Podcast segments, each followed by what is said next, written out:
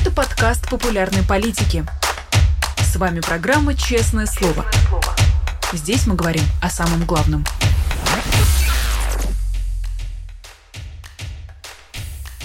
Привет, друзья! В Москве 11 часов утра. Вы смотрите «Честное слово» на канале «Популярная политика». Меня зовут Ирина Алеван. Как обычно, призываю всех наших зрителей ставить лайки, писать комментарии в чате, задавать платные вопросы через Суперчат, поддерживать нас на Патреоне, либо становясь спонсором нашего канала на Ютубе. Кстати, одного спонсора уже а, вижу и готов приветствовать Яну а, в статусе спонсора «Новичок». Ну что, мы переходим к нашей беседе с нашим сегодняшним гостем, но все перечисленные мною способы коммуникации с нами вам доступны. Пожалуйста, пользуйтесь ими. В течение этого эфира, эфир наш, кстати, мы проведем а, вместе со старшим научным сотрудником Центра Карнеги Андреем Колесниковым. Андрей, доброе утро. Доброе утро. Андрей, год назад э, в это время Кремль находился на своего рода военном положении. Ну, по крайней мере, Кремль не проводил прямую линию Владимира Путина, пресс-конференцию Владимира Путина и даже послание Федерального собрания от Владимира Путина перенес на начало этого года. В этот раз, э, очевидно, решили совместить э, пресс-конференцию и прямую линию. Собственно, она пройдет уже 14 числа. Является ли это частью его избирательной кампании или это будет каким-то какой-то приметой прошлого, когда вот эти форматы были традиционными и давали нам знать о том, что все идет по плану? Ну, конечно, это часть предвыборной кампании, и, конечно, это сохранение традиционных форматов, которые работали, работали, работают. Э, странное соединение вопросов журналистов и, э, собственно, большой приемный агентство по приему жалоб от населения – но, вероятно, от журналистов, которые будут допущены к э, этому действию, никаких острых вопросов не будет. И, по, по сути дела, это будет та часть такая символическая, с какими-то общего характера заявлениями. А, ну и, собственно, вторая часть, вторая составляющая – это решение конкретных вопросов граждан. Как всегда, не работают ни мэры, ни региональные руководители, ни правительство, ни министерство, ни ведомство. Работает один президент – соответственно, дыры в крышах тоже будут латать по указанию президента, как это было в течение всех предыдущих лет. Тот факт, что это говорит о, так сказать, слабости самого управления и неорганизованности его, это никого не смущает абсолютно. Людям нужно решить проблемы, и те, кто пробьются, те, те их решат. Ну и, конечно, я думаю, что львиная доля и журналистских вопросов, и вопросов э, таких вот жалобного свойства будут касаться э, участников специальной военной операции, э, их семей, территорий, которые, на которых сейчас находятся, собственно, российские войска, и которые называются новыми территориями. Я думаю, что это будет важно как бы такой составляющей собственно, все более-менее предсказуемо. Если он, конечно, не скажет чего-то удивительного, что тоже всегда бывает. Э, модератором этого мероприятия будет э, Общероссийский народный фронт, который, колл-центр, точнее, которого будет отбирать неудобные вопросы и, судя по всему, сжигать их, выбрасывать в корзину и вообще прятать подальше от царя-батюшки. При этом они говорят, что Путин будет сам выбирать интересующие его вопросы, а есть еще жены, в общем, родственницы мобилизованных, которые составляют движение «Путь домой», которые, в свою очередь, призывают активно задавать вопросы о мобилизованных мужчинах и ротации. Как вы думаете, если шанс, что в каком-то виде такой вопрос все равно дойдет до Владимира Путина, будет э, им озвучен, и мы услышим какой-то ответ от него. Ну, это смотря как администрация смотрит на риски, связанные с такого рода вопросами, потому что ответа на этот вопрос нет. Возвращаются они, не возвращаются, сколько они будут э, там находиться, а как это соотносится с, со справедливостью, с понятием справедливости, когда а, те, кто совершили преступление, рекрутируются из зон, служат полгода и возвращаются назад героями. Этот момент несправедливости, один из моментов несправедливости, конечно, слишком очевиден для такого рода семей, в которых законопослушные, собственно, граждане понуро, понуро отправились на совершенно ненужную им э, войну. Соответственно, э, вроде бы обойти этот вопрос нельзя, потому что он на самом деле один из самых главных. Э, для населения, и потенциально он достаточно взрывоопасный, потому что если будет копиться недовольство, то вообще непонятно, что с этим делать и что, что будет. Но, с другой стороны, вот так вот, э, когда, собственно, происходит некое пышное действие, когда звучат фанфары, э, когда светят софиты, когда вождь, собственно, объявляет о некой программе действий на будущее и решает конкретные вопросы латания крыш, ну вот не хотелось бы портить обедню по вождю. Поэтому очень трудно сказать, как они будут выходить э, из этого положения. Может быть, на этот раз проигнорируют. Э, может быть, пообещают каких-то, какие-то деньги. Да? Может быть, они к этому готовятся сейчас как раз в плане как бы, социальной поддержки такого рода а, семей. Потому что все проблемы пытаются залить деньгами, естественно а, при том, что бюджет как бы вроде сбалансирован странным образом. А, ну, примерно так, наверное. Но, по крайней мере, пока они реагировали на все подобные случаи тем, что выставляли фейковых, а, фейковых а, жен мобилизованных, фейковых матерей, а, фейковых даже наверняка военкоров в каких-нибудь случаях, если проводились подобные встречи. Так что, мне кажется, можно даже в Путин Бинго, который каждый раз перед каждой прямой линией собирается, добавить какой-нибудь пункт про фейк или фейкового представителя от народа, потому что это тоже своего рода традиция. А, каждый год, за исключением вот а, предыдущего, когда Кремль весь из себя такой нас тут нет. А, вот. Мне кажется, каждый год мы что-то подобное наблюдали. Вообще в свете предстоящей электоральной процедуры меня очень заинтересовало высказывание Эллы Памфиловой о том, что в этот раз выборы будут защищены от вмешательства за рубежа, имея в виду россиян, российских граждан, которые сейчас находятся за границей и планировали проголосовать ну, теми способами, которые у них есть, либо через консульство, либо через процедуру электронного голосования. Зачем такой запрет, если все можно сфальсифицировать?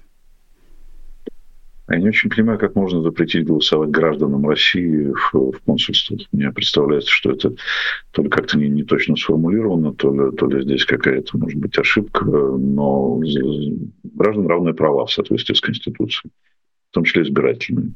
Находятся ли они за границей или находятся здесь, они должны э, иметь возможность голосовать, реализуя свое конституционное право. А, вообще говоря, понятие вмешательства в выборы из-за рубежа совершенно непонятно. В чем оно состояло в предыдущие разы? Во-первых, непонятно.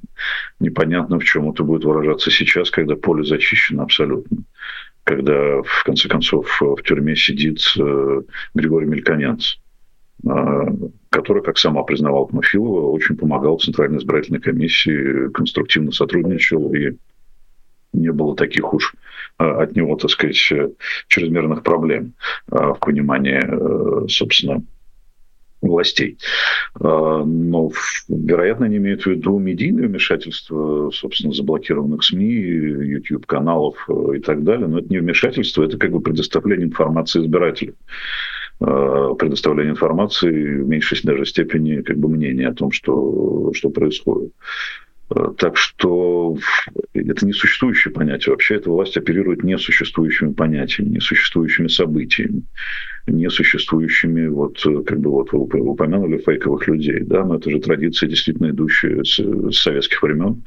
Фейковые письма трудящихся, а, фейковые собрания на, на заводах, как мать как, как женщины требуя их к ответу. Это абсолютно вот технологии там, не знаю, 50-х годов, 60-х, 70-х. А, это, это совершенно ничего нового в этом нет.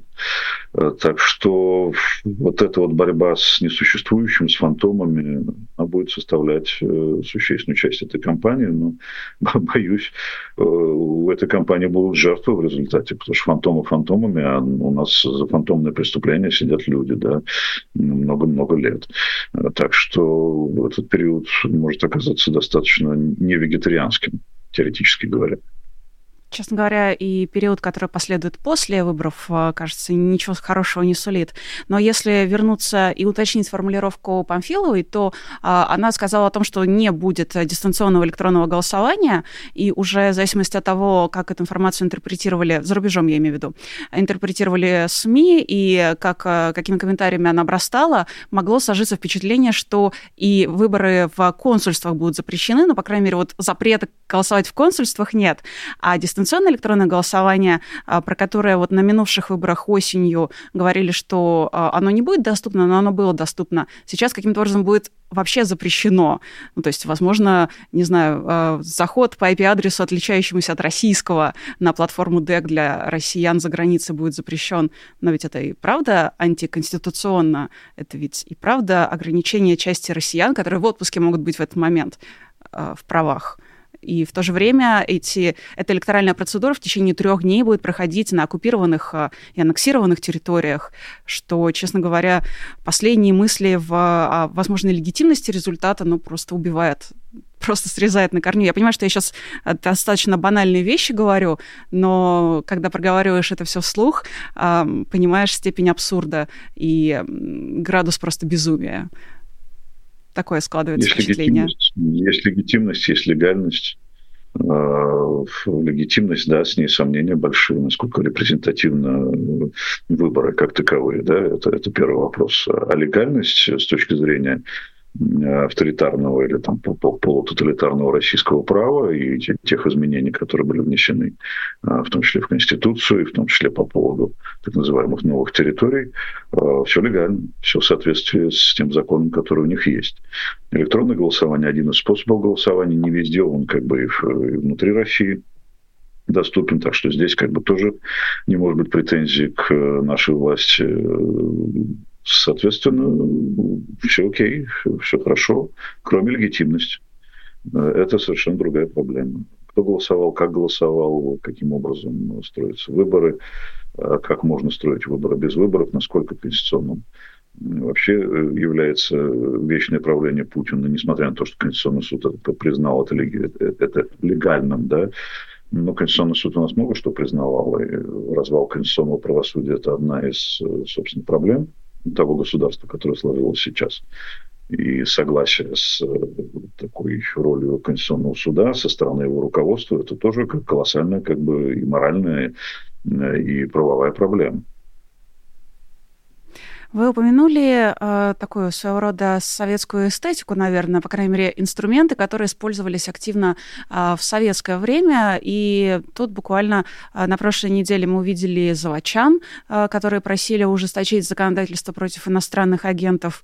А вчера Владимир Путин впервые после того, как заявил о том, что он выдвигается, баллотируется, э, с публичным визитом э, посетил, э, посетил он Архангельск. Насколько я помню, э, он приехал еще в Северодвинск, Минск на судостроительный завод «Севмаш», где также, очевидно, выступил перед э, людьми, переодетыми в заводчан. А, он там поднял а, флаг на атомной подводной лодке и атомном подводном крейсере «Император Александр III» вся эта советская эстетика, она Владимиру Путину зачем? Он пытается таким образом э, адресоваться к чувствам э, своего, возможно, не самого молодого электората, по крайней мере, тех э, слоев, э, которые помнят еще вот эти советские собрания, заявления и прочее, э, или просто его аппарат не умеет ничего нового? Вы знаете, демографически, как мы знаем, э, собственно, голосуют в основном старшее поколение. А, соответственно, они являются, ну, пожалуй, главной целевой группой. Нужно укрепить их желание голосовать любыми способами. И, конечно, вот э, такие технологии, собственно, охвата разных социальных групп, а, игра символами, э, заводы соответствующего характера, разные регионы, вот север в мифологии тоже советская играл гигантскую роль. И сейчас тоже к северу большое внимание. А Александр Третий, да, сказали, называется, что там подводная лодка. Но ну, Александр Третий – это консервативный, э, можно сказать, реакционный царь. Э, вот. Э, и, соответственно, тоже отсыл к неким историческим историческим событием, э, имеющим определенное символическое значение и содержание, ну, для тех, кто знает. А, ну и, конечно, вот эти заводчане, пишущие письмо по поводу иностранных агентов, э, в чем там еще можно укрепить это законодательство, очень трудно сказать, потому что оно лишило вообще всех прав э, людей с этим статусом, и они практически равны врагам народа, даже, пожалуй, хуже с точки зрения повседневного существования. Но это, это, с одной стороны, смешно, но каким-то группам населения не смешно. Может быть, это как бы вот э, демонстрация этой самой консолидации. А, при том, что, насколько я помню, это делали люди с завода производящих грузовики Урал. Ну, Уралы, в общем, мало кому нужны. Да, да, даже, говорят, армия их не очень охотно берет.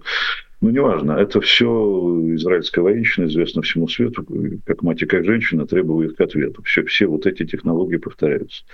И действительно, целевая группа в основном, конечно, старшая, потому что среднюю группу впечатлить можно только если эта средняя группа совсем отказывается думать о том, что происходит вокруг. Младшую группу впечатлить этим ну, невозможно совсем.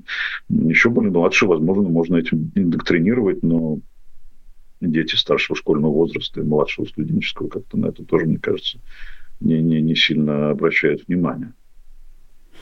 А есть ли вообще что-то, что может э, повлиять на э, ход кампании Путина? Я понимаю, что это сейчас из области гадания на кофейной гуще и поиска черных лебедей, э, но объективно, если посмотреть на ситуацию, есть ли даже не предпосылки, а какие-то факторы, э, возможно ли они в принципе, которые действительно могут на ход кампании Путина повлиять, если не изменить этот самый ход? Мы же не знаем, какой черный лебедь способен приплыть или не приплыть.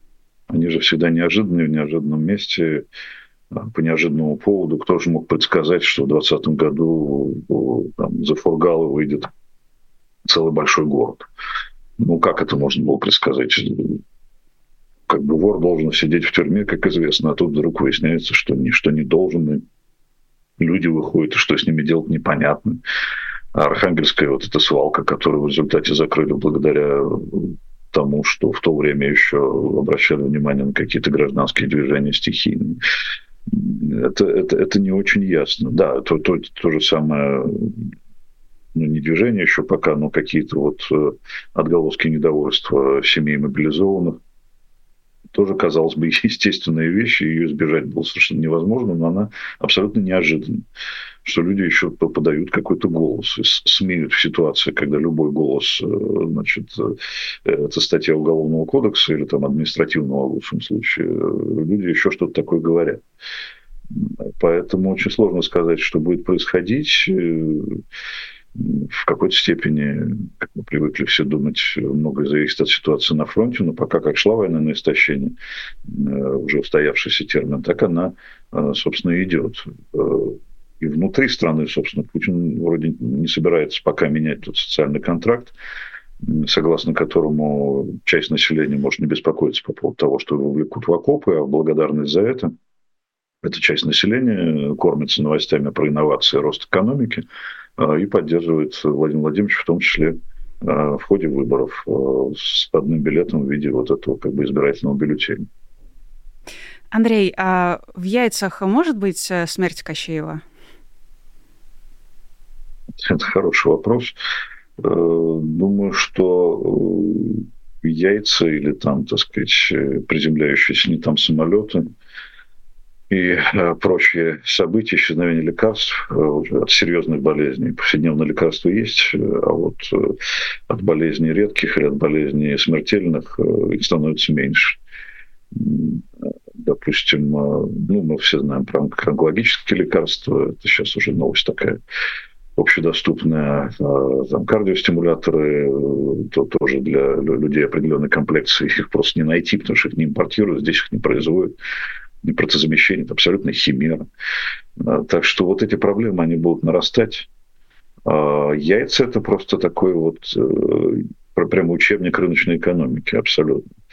А борются с ними э, против учебника рыночной экономики, когда Генеральная прокуратура собирается проверять обоснованность цен – ну, ребята, если вы будете проверять обоснованность цен, яйца исчезнут совсем. Ну, дефицит по-советски, да, если вы начинаете что-то регулировать или там устанавливать цены административным путем, ну, как бы производитель полагает, что это на время, и лучше эти самые продукты придержать, безусловно, этот продукт будет придерживать. Это касается не только яиц, а вообще, вообще всего-всего ну, жили же в Советском Союзе, ну что ж такое-то? Неужели ничему не научил опыт рыночной экономики? Опыт тяжелого транзита 90-х, где все этой рыночной экономики учились. Опыт потребительского бума нулевых, который прямо вытекает из того, что все-таки с большим трудом построили рыночную экономику. Опыт сегодняшнего дня, когда все это выживает исключительно за счет малого среднего бизнеса, параллельного импорта и рыночной экономики. когда государство тоже как оператор ведет себя как рыночный оператор в ряде случаев, хотя и монопольный. Ну вот, вот как? Что, что еще должно, какие уроки еще должны преподнести экономика власти, чтобы она перестала заниматься дурью? Так что, да, яйца – это как бы серьезная история, но трудящиеся, так сказать, и не трудящиеся будут терпеть, будут это все проглатывать. Мы воюем с Западом, у нас экзистенциальная битва, нам нужно затянуть эти самые кушаки или что там, ремни. А, нужно продолжать поддерживать это все. Это все проклятый Байден виноват, что у нас яиц нету. Значит, не Путин виноват, это же Байден а, и там Европейский Союз. Так что все нормально.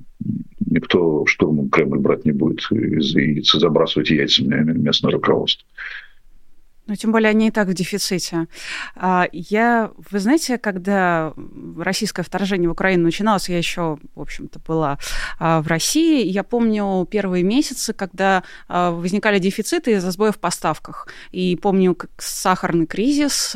И помню, что очень многие люди вокруг меня, вплоть там, до конца лета прошлого года, говорили о том, что в конце концов в битве между холодильником и телевизором все-таки должен будет победить холодильник. Был еще второй тезис – который не показал себя со временем, а, он звучал следующим образом, когда в Россию пойдут гробы, а, тогда люди опомнятся. Ну, в общем, почти два года идет война, пока мы не видим либо такой концентрации этих гробов, либо э, такое, наверное, такого ощущения, что терять-то больше уже нечего. Но вот первый тезис про победу холодильника на телевизор, он, получается, тоже несостоятельный? Был несостоятелен с самого начала своего возникновения, на мой взгляд потому что, э, да, по-разному ситуация складывается в разных регионах, я понимаю, разная степень обеспеченности, разная как бы экономическая специализация, разные способы выживания. Э, не, не вся страна живет в городах-миллионниках, где все более-менее э, сносно. А, но, тем не менее, кризиса в собственном смысле такого вот ярко выраженного экономического его нет.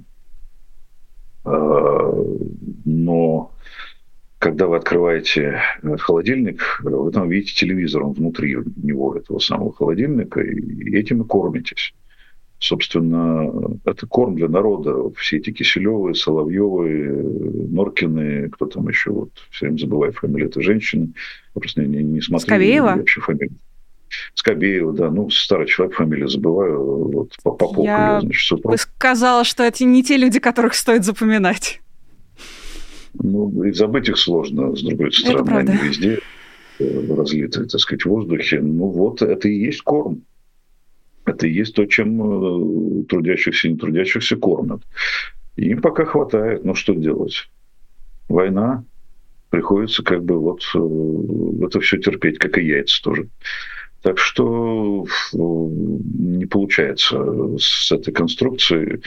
С гробами сложнее. Это, это, это слабо объяснимая ситуация. То есть, ну, естественно, она рационализируется, объясняется, что люди вот как бы терпят, ждут, что, это, что все это закончится, надеются на то, что это закончится. Вот этот момент надежды сейчас очень виден на, на мирные переговоры, на прекращение огня, на прекращение смертей с, с обеих сторон. А люди говорят, что война это плохо, давайте уже договариваться, только давайте вот при условии сохранения этих территорий, а, которые находятся под российским управлением сейчас. Но вот их, этих гробов, судя по всему, было меньше во время афганской войны. Но информации тоже было мало. А люди не хотят получать информацию, люди не хотят э, бунтовать против власти, не хотят выживать проблема заливается еще и деньгами. А, цена человеческой жизни упала колоссально из-за того, что воюют наемники и заключенные, и, и вот эти рейды, значит, с, с попытками поймать мигрантов. Но это отношение к людям как не людям, как к человеческому материалу, который можно использовать э, в военных целях, больше ничего. И вот в этой общей обстановке не протестуют и против этого тоже. Боятся смерти, естественно, это нормально. Но когда смерть героизируется, когда она становится социальной нормой, новой нормальностью, ну, как-то вот э, люди выживают, ждут, э, когда это все закончится просто. Если это не заканчивается, ну, потерпим еще. Не все, естественно, люди. Это я говорю, не, не, не, не. Очень много социальных групп, очень много деталей, очень много настроений разнообразных, иногда противоречивых. Но в целом картина вот такая получается. Ну, тут, кажется, правильно адресовать наших зрителей к нашему с вами прошлому честному слову. Мы тогда разбирали и обсуждали, в частности, ваши исследования совместные с Денисом Волковым из Левада-центра об, о настроениях общества и о том, как российское общество спряталось от конфликта в Украине, а, либо к прошлому нашему эфиру, либо а, к вашей работе, который, результаты которой опубликованы на сайте а, Карнеги. Ну, тут э, есть смысл еще к нам вернуться к одной вещи, которая произошла на прошлой неделе это публикация вообще а, появление стратегии ФБК и появление а, плакатов а, в российских регионах, которые, правда, в тот же день были сняты, и, но тем не менее оставили какое-то напоминание и вообще показали, что так, оказывается, можно. Можно каким-то образом, находясь за рубежом, напомнить о себе в офлайне, в реальном российском мире. Но кампания, которую объявил Алексей Навальный, она не нацелена на какой-то конкретный результат. Мы признаем, что все-таки достаточно сложно в этих условиях добиться смены власти на выборах. Она нацелена на агитацию. Как, э, с вашей точки зрения, насколько такая кампания, которая нацелена на агитацию, а не на финальный результат, насколько она может быть эффективной? Ну, во-первых, это напоминание о том, что возможны альтернативы, и вообще говоря, выбор – это альтернативная штука. Как бы напомнить об этом не мешает людям, которые совершенно забыли о том, что, что такое выборы в собственном смысле этого слова, в чем их смысл. А, ну и а, это напоминание о том, что есть как бы внутреннее сопротивление. Подпольный обком действует. Катакомбное сопротивление существует. Это напоминание тем людям, которые э, сопротивляются молча, то есть просто страдают от того, что происходит, и тоже ждут, чем закончится, не, не зная, как повлиять на эту ситуацию, но и тем, кто является пассивным конформистом, все это воспринимает как должное, э, и, соответственно, вот эти э, как бы пометы в памяти, они, они тоже достаточно важны. Ну, не говоря уже о том, что все мы, так сказать, э, думаем, идти на выборы, эти не идти. Это как бы позиция идти еще одно подтверждение того, что вот такая опция возможна, и да, давайте все-таки а, что-то такое сделаем. Ну, тоже важно, поскольку все мы размышляем ну, успешно, что, собственно, с этими выборами делать. Это как бы, ну, кто, кто-то сформулировал а, некую опцию и, и продемонстрировал, что вот э, этот кто-то настаивает на ней, да, вот таким вот образом. И выглядело достаточно эффектно. Те, кто это заметили, конечно, не могли не а, удивиться эффективности такого рода смелости такого рода, такого рода действий, э, когда все, а, собственно, источники альтернативной информации, альтернативной позиции просто уничтожены агитация или напоминание о том, что есть э, или должны быть в нормальном мире, в нормальной ситуации альтернативы, э, должна быть свобода выбора, должен быть выбор э, как таковой, и самое главное, вещи, которые мы стараемся, ну, не мы конкретно, может быть, с вами, а вещи, которые люди стараются не проговаривать, потому что за сказанные вслух слова им может грозить срок, это вообще-то ненормально, должно быть совершенно иначе.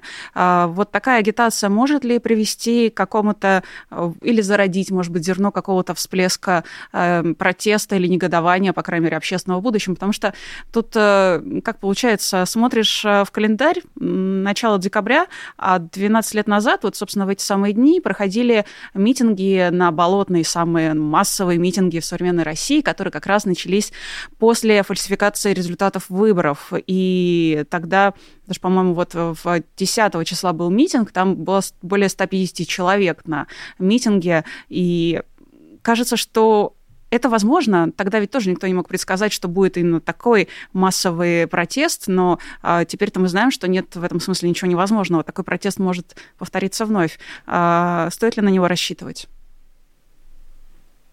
А, сейчас протестное настроение на низком уровне, потому что э, понятно, что они влекут за собой немедленные репрессии и очень серьезными. А, и, собственно, вот эти яркие процессы над э, людьми сопротивляющимися, они имеют воспитательное значение.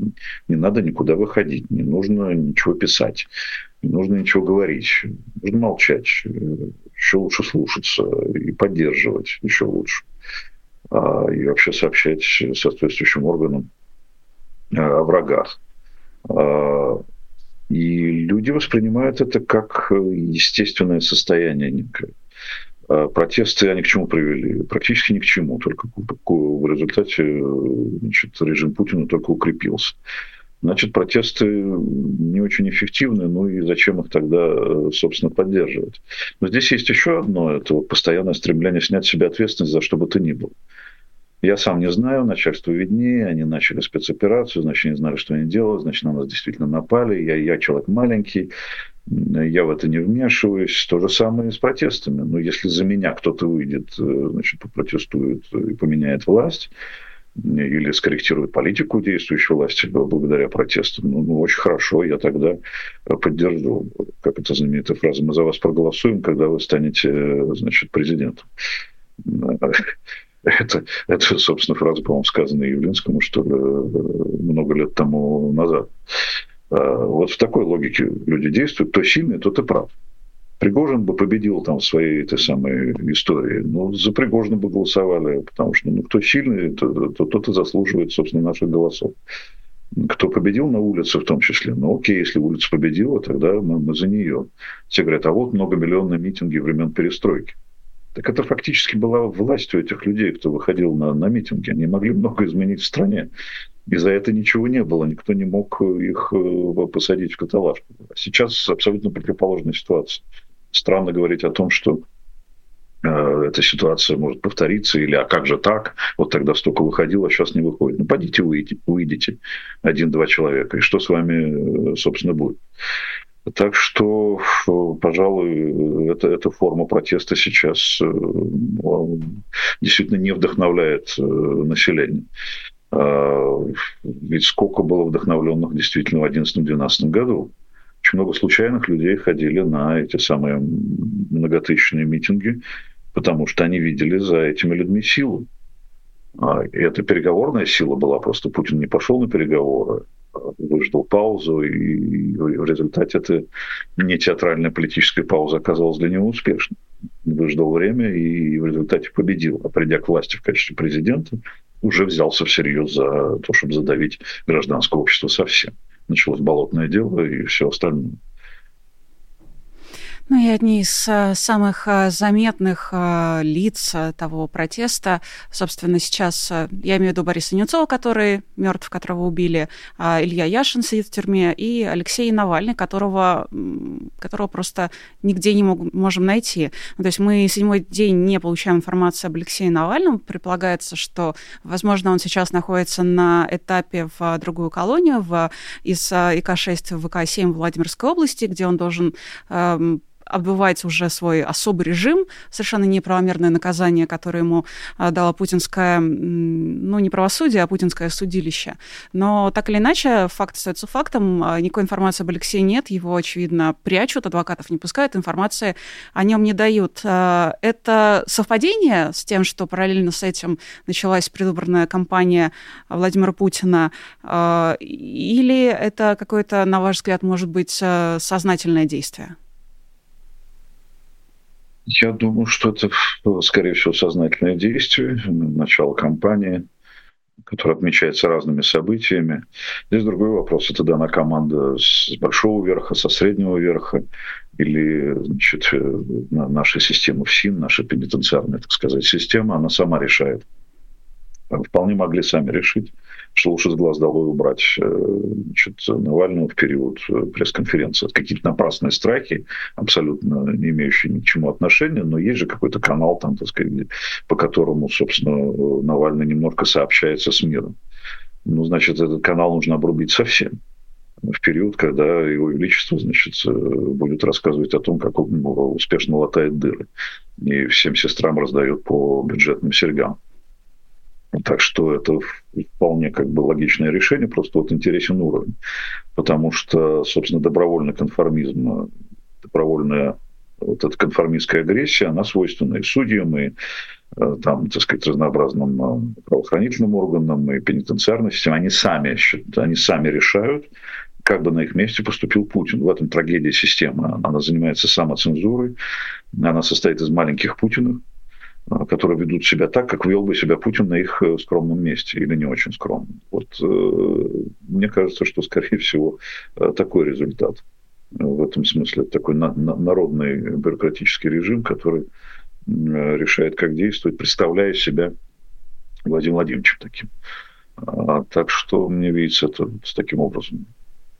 Значит ли это тот факт, что э, все винтики системы, на каком месте они не находились, э, копируют Путина или пытаются мыслить как Путин? Значит ли это, что путинизм протянет намного дольше, чем сам Владимир Путин физически? Э, есть разные мнения на этот счет. Он, конечно, не исчезнет. Весь я не умру, что называется. Он будет оставаться в крови и в атмосфере. А, и, в воде, и во всех э, других э, элементах нашего существования. Но если действительно поменяется даже в небольшой степени а, жесткость этой власти, начнут меняться и все, кто в эту власть э, вовлечен. Ну, это, это моя точка зрения. Мне, мне кажется, что очень быстро начнется а, обратный процесс. Ну, вся история это доказывает. История нашего сталинизма, история Э, нацизма, да, история любых э, тоталитарных режимов, э, история Италии, допустим, в какой-то степени история Испании. Ну, ну вот довольно быстро люди переключаются на существование по новым правилам, в соответствии с новой рамкой, в которую их помещают. И уже тогда те, кто стоял рядом с троном и, и, и замешан в совершенно чудовищных преследуя собственных граждан и гражданского общества, эти люди говорят, да мы изнутри пытались сделать что-то такое, бы без нас было бы хуже. Мы вообще молодцы, мы готовы сейчас вот э, вести страну к высотам демократии. Мы всегда были к этому готовы.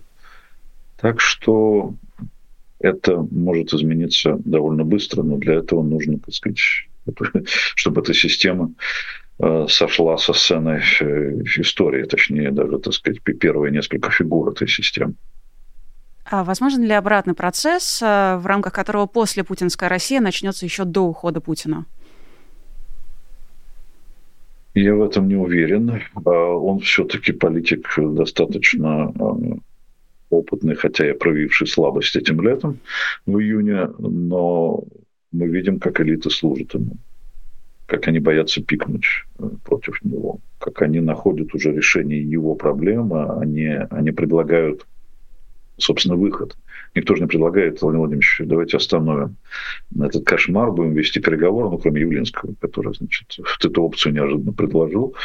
Э, нет-нет, давайте все продолжайте, давайте искать выходы другого свойства, как, как эту систему еще в большей степени укрепить. Глобализация? Да нет, у нас есть глобализация, только она теперь не с Западом, а теперь с Востоком. Это тоже глобализация. Э, Все нормально. А, экономика в плохом состоянии? Да нет, у нас теперь рост ВВП, ничего, что он за счет э, загрузки военно-промышленного комплекса. Это, это ненормальный, нездоровый рост современной экономики. Но не для людей, он не для жизни, а для смерти. Но он же есть, и у нас все хорошо. Так что эти люди будут продолжать служить к сожалению, э, ну, как сказать, они себя этим запятнали, скажем, деликатно. Никто из них не, не предлагал альтернативных выходов из кошмарной ситуации. Никто не хлопнул дверью, заметьте. А, когда арестовали Ходорковского в 2003 году, вообще говоря, Александр Сталевич Волошин покинул свой пост а, из-за этого события. Тогда еще были люди, которые могли себе вот позволить э, роскошь э, таких действий, да, такого выражения протеста с потерей ну, таких постов. Сейчас никто из них на это не готов. Никто не уходит. Ни в какой ни администрации, ни в каких министерствах. Все, все совершенно окаменело. Ну, разве что Эльвира Набиулина сняла брошки, и это, походу, единственный протест, который у них есть. А для нас, а, Андрей, вчера в издании а, New Times «Новое время» вышла ваша колонка о нормализации зла, и а, мне очень понравилась формулировка «год банализации зла».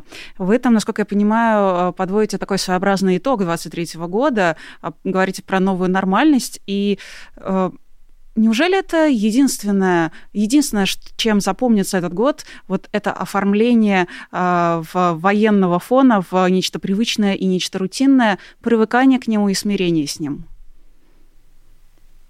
Боюсь, что да. Боюсь, что это главный итог, потому что ну, мы смотрим не только на то, что происходит в, кабинете, в коридорах власти, а не только на то, что происходит на полях сражений, не, не только на то, что происходит э, в мире.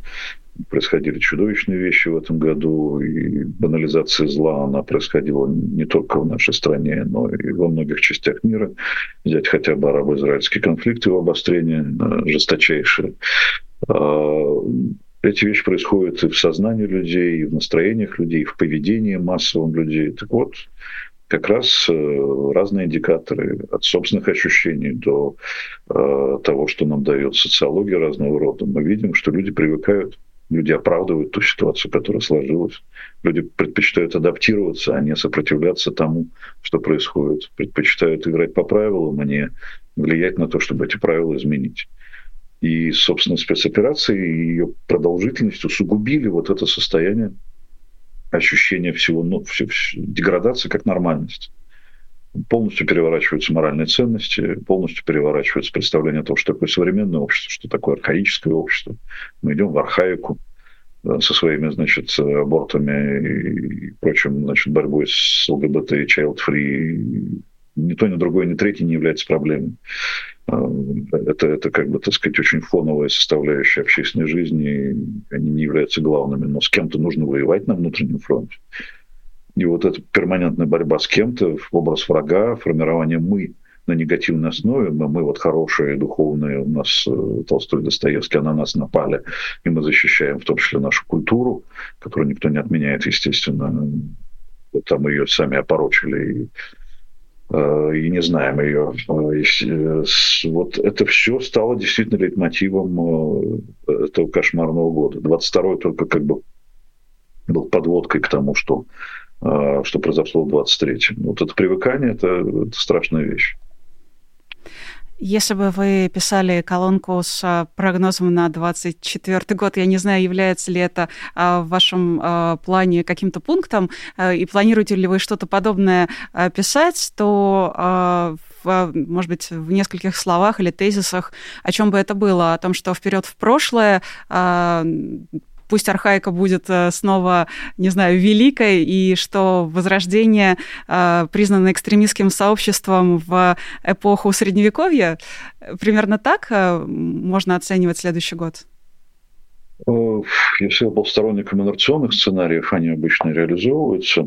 Ну, правда, иногда количество переходит в качество, и оно перешло 24 февраля 2022 года это же не одномоментно происходило, это очень медленная деградация. Так вот, я думаю, что, я бы сказал, в оптимистическом варианте нас ждет инерционный сценарий, то есть медленная деградация, медленное как бы такое движение репрессий, примерно на том же уровне, что это было в 23 году, сохранение вот этого установившегося социального контракта. Нет-нет, не, не всем нужно идти в окопы, мы развиваемся, все нормально, тут поддерживайте нас это еще, я бы сказал, такой национально-оптимистический сценарий. Если им там наверху придет в голову затеять своих черных лебедей пусть пустить от ядерной войны до всеобщей мобилизации или частичной мобилизации.